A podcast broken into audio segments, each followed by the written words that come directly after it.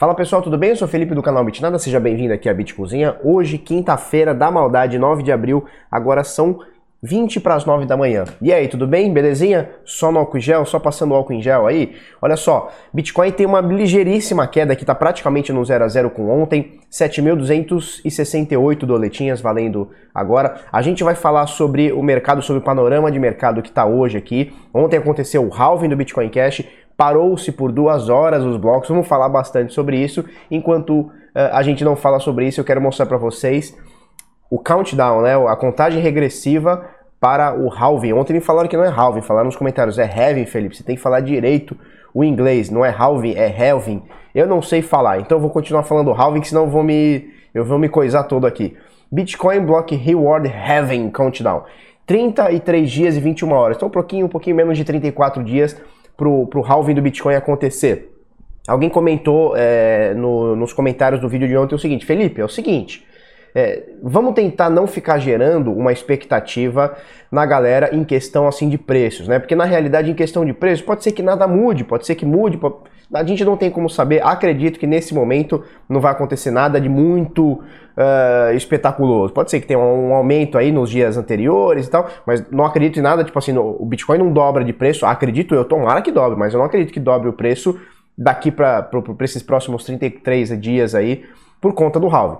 Só que é um marco importante na rede do Bitcoin. A gente não precisa ficar só falando de preço, né? A, a grande questão não é só preço, não é só cotação do Bitcoin. Ah, o Bitcoin vai valer quanto? Não. Isso aqui é um marco histórico no Bitcoin. A cada é, 210 mil blocos acontece o halving, tá? 210 mil blocos, mais ou menos cada quatro anos. Então, bicho, isso aqui é, é, um, é vai ser o terceiro evento do halving. Isso aqui é muito importante para a rede. Isso aqui é, é para ser comemorado. Quando a gente faz o countdown aqui, né, a contagem regressiva, não é somente para falar de preço.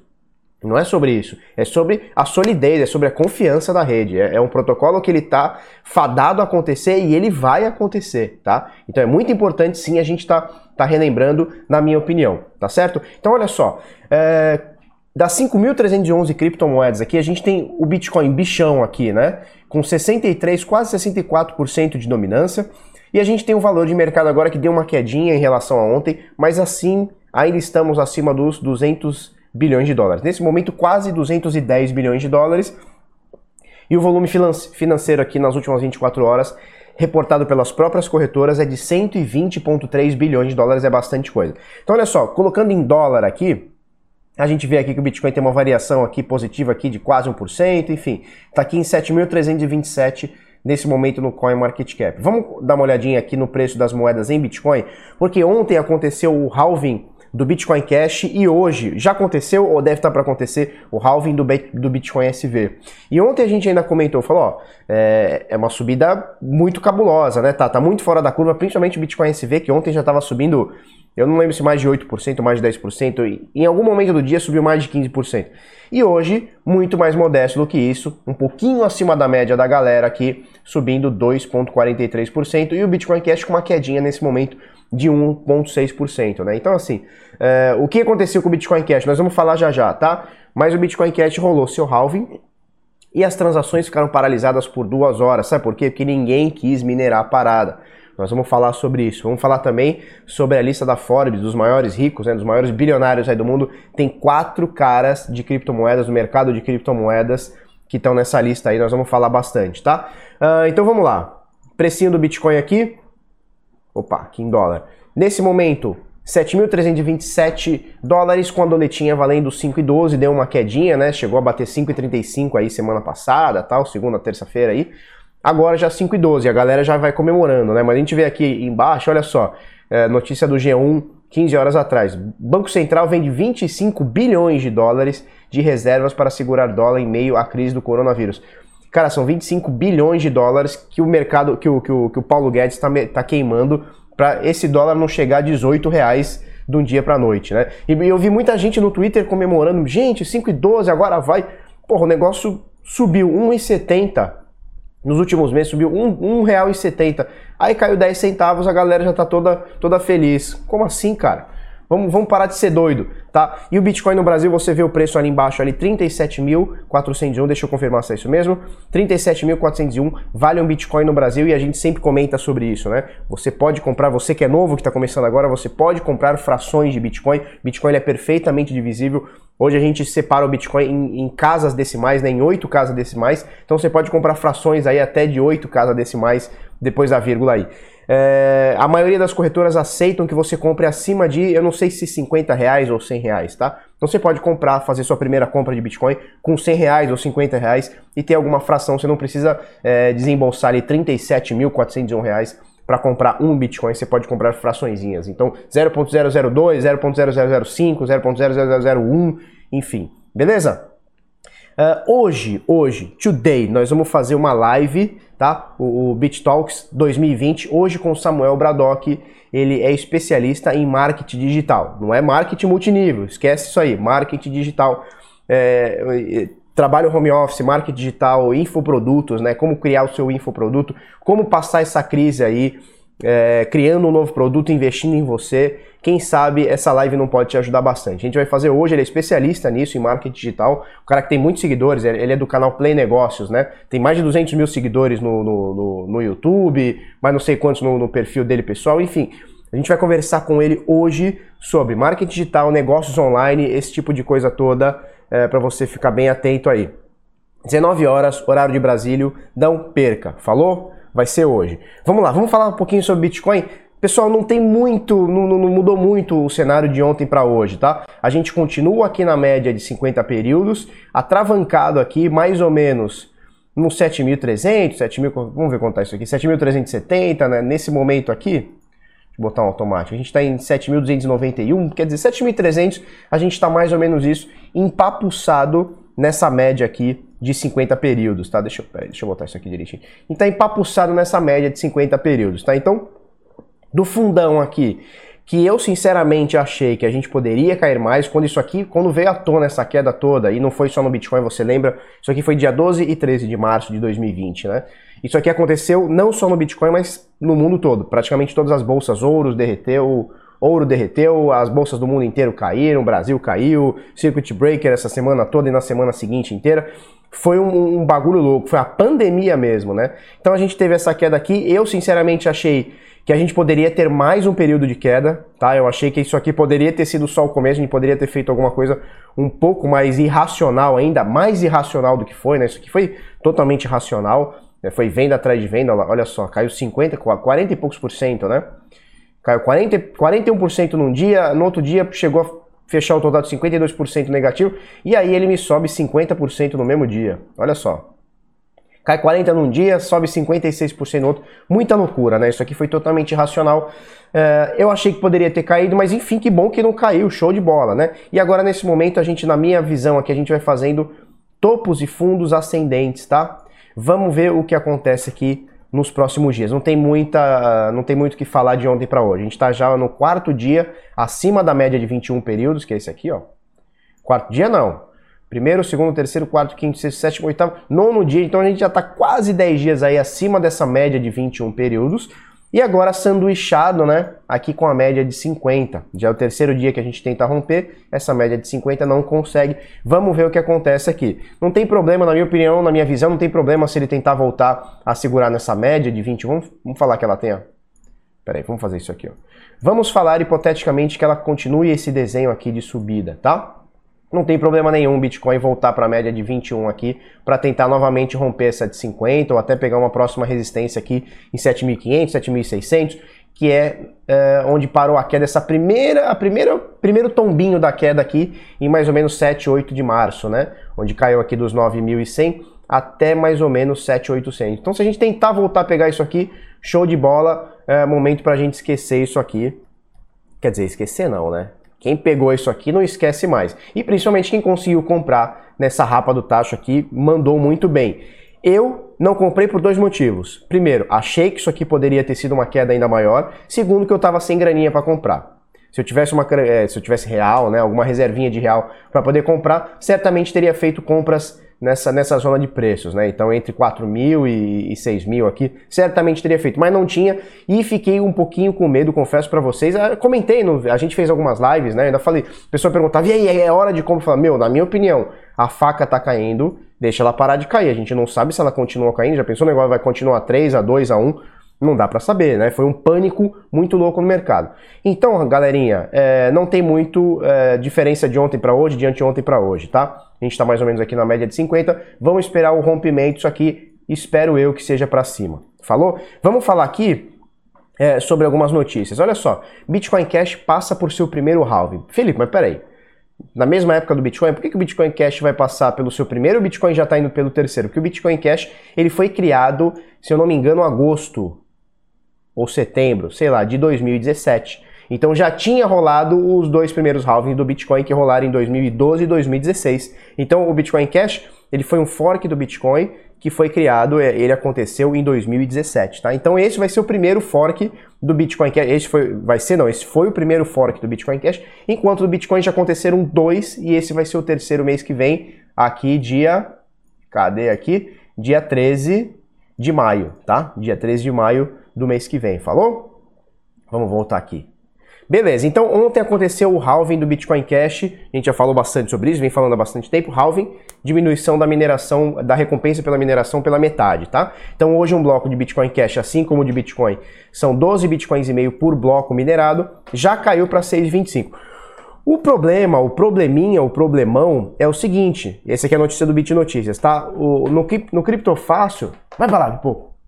No Criptofácil, eles noticiaram o seguinte, é urgente, rede do Bitcoin Cash congela após o halving, tá? Notícia ontem ao meio-dia, mais ou menos meio-dia, horário de Brasília.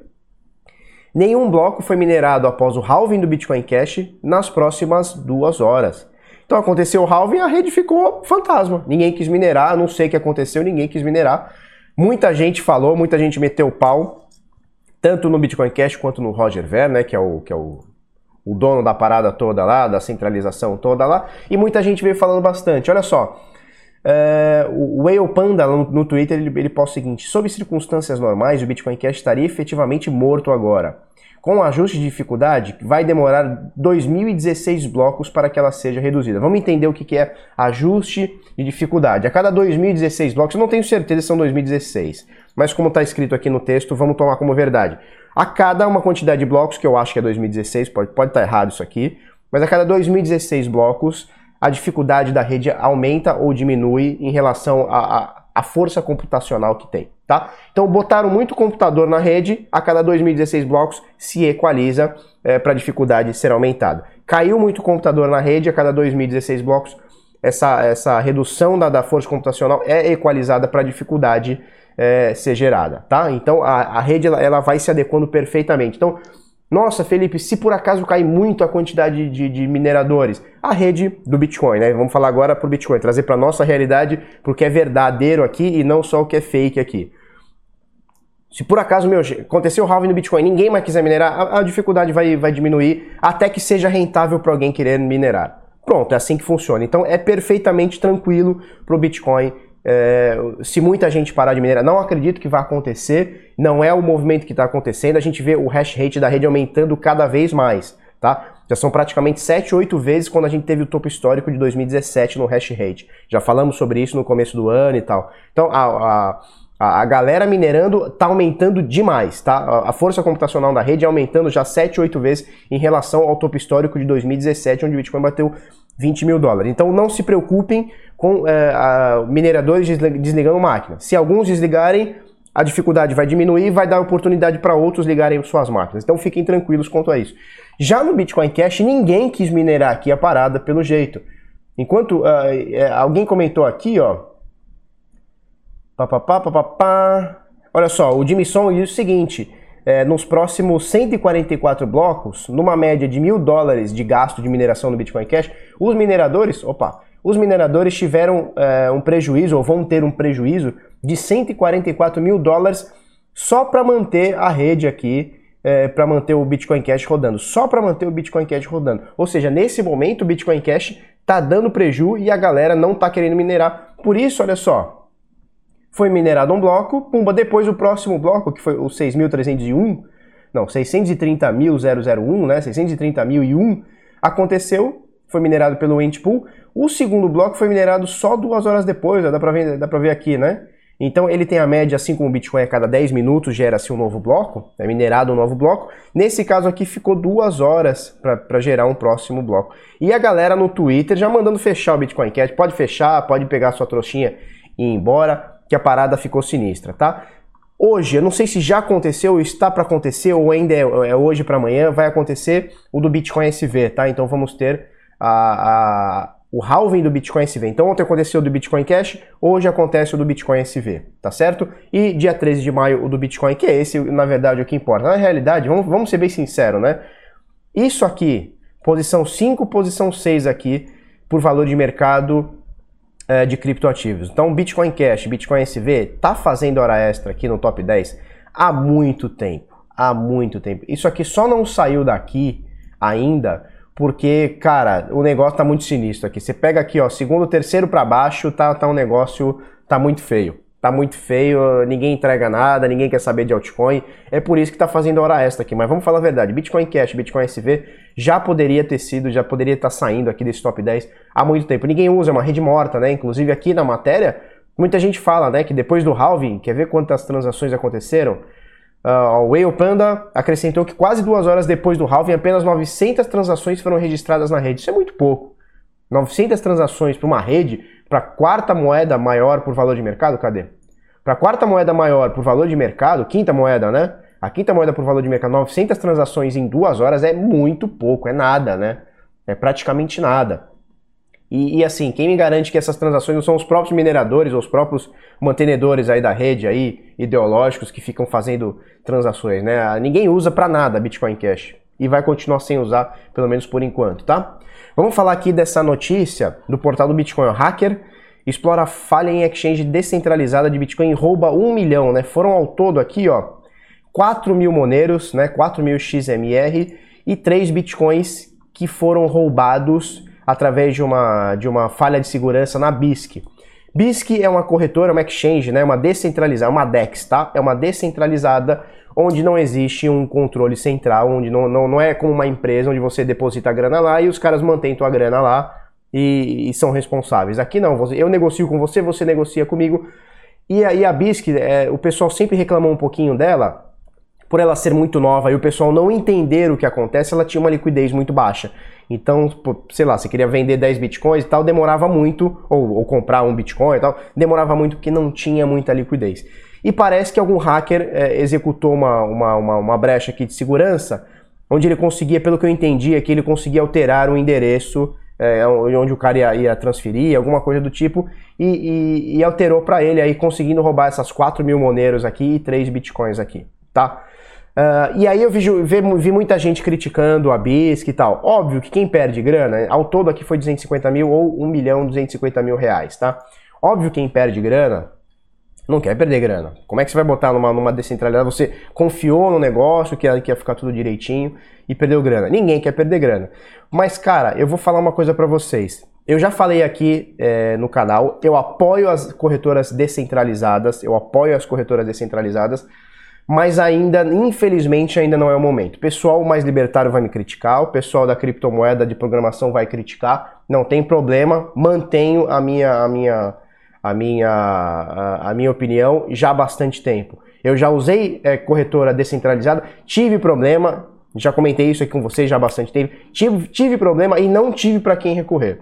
Então, assim, estou dizendo que eu não gosto de corretora DEX por conta disso? Não, estou dizendo que ainda estamos no momento imaturo e aplicações como a, a BISC são excelentes para a gente conseguir essa maturidade aos poucos, tá? Porque eu vejo muita gente dizendo assim, não, a gente tem que acabar com as corretoras é, centralizadas. Isso não vai acontecer nunca, porque são empresas, é só você querer fazer uma empresa, né? E ter público para isso que você vai rodar a tua, a tua empresa. É, mas eu vejo muita gente falando, não, temos que acabar com as empresas centralizadas, por exemplo, a Binance tem que acabar e tem que ter só aplicação descentralizada. Cara, show de bola, mas a gente vai galgar isso daí. Não é de um dia para a noite. E a BISC aqui mostrou que tem uma falha de segurança. Espero que tenham corrigido. Eu li alguma coisa que eles têm um fundo, né, um fundo emergencial, alguma coisa que vai ser coberto, ou seja, as pessoas não vão ser lesadas. Isso é legal. É, não tenho detalhes sobre isso, eu não sei quem controla esse fundo, como é que, que se, se, existe alguma votação, eu não sei como é que funciona isso. Vou ser bem sincero, é, a BISC, apesar de eu, de eu, saber mais ou menos o que é, como funciona, então nunca usei a BISC e nunca, nunca parei para ler direitinho, nunca parei para estudar direitinho, tá? O que eu acho é o seguinte, pessoal da BISC, continuem, mete pau aí, resolve aí o BO da segurança aí, continuem que a gente precisa é, dessa parada descentralizada para um futuro. Hoje eu acho imaturo. Eu não colocaria meu dinheiro numa DEX como eu já coloquei no passado e me lasquei num determinado momento lá, fiquei a ver navios lá. Falou? Então que o pessoal resolva aí e que dê tudo certo é extremamente importante é, para o mercado de criptoativos isso aqui para a gente chegar lá. Mas ainda é muito cru. Tudo está muito cru. Tanto as aplicações quanto os usuários na, na hora de, de usarem. Tá? Vamos para a última notícia aqui. Nova lista de bilionários da Forbes inclui quatro membros da indústria de criptomoedas. Olha só, é, o pessoal falando aqui, papapá, papapá. Os caras mais ricos ainda são o CEO da Amazon, Jeff Bezos, é, que é a pessoa mais rica do mundo, com patrimônio de 113 bilhões. Cacilda, é muita coisa, né? Em seguida vem Bill Gates, fundador da Microsoft, seguido pelo magnata de artigos de luxo, Bernard Arnault. Falou? Do pessoal de criptomoedas aqui, tem quatro fulanos aqui. Dois deles são os China aqui, que são donos da. Cadê aqui? Da Bitmain, tá? Da mineradora Bitmain. Então é o, é o. Zan, Mikrizan. Na, na 60 16 posição. Caraca, é muita coisa, hein? Jihan Wu, aqui em 1196.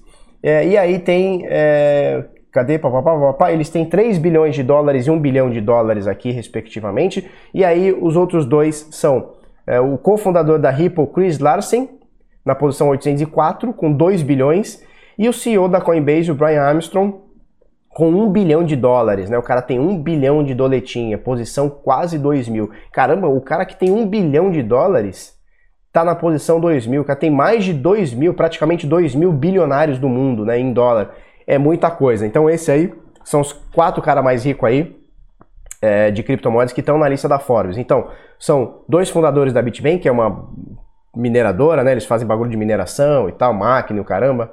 É, o cara da Coinbase e o doidão da Ripple aqui. Falou? Mais ou menos por aí. Pessoal, espero que vocês tenham gostado. Deem suas opiniões aqui sobre descentralizada, sobre a BISC, tá? Deem suas opiniões aqui sobre o halving também. Vamos falar bastante coisa aí nos comentários. E hoje, às 19 horas, horário de Brasília, live lá com Samuel Bradock, do canal Play Negócio. Vamos falar um pouquinho sobre marketing digital, sobre infoproduto, sobre se informar pela internet, sobre vender seu, seu produto, começar o seu negócio pela internet, tá? Principalmente nesse momento de coronavírus aí, que tá todo mundo meio que obrigado a ficar em casa, todo mundo chupando o dedo. Vamos usar esse período em nosso favor. Falou? Se você gostou desse vídeo, curte, comenta, compartilha com seus amiguinhos, inscreve no canal, coisa no sininho. Vamos pra cima até amanhã. Muito obrigado e tchau, tchau.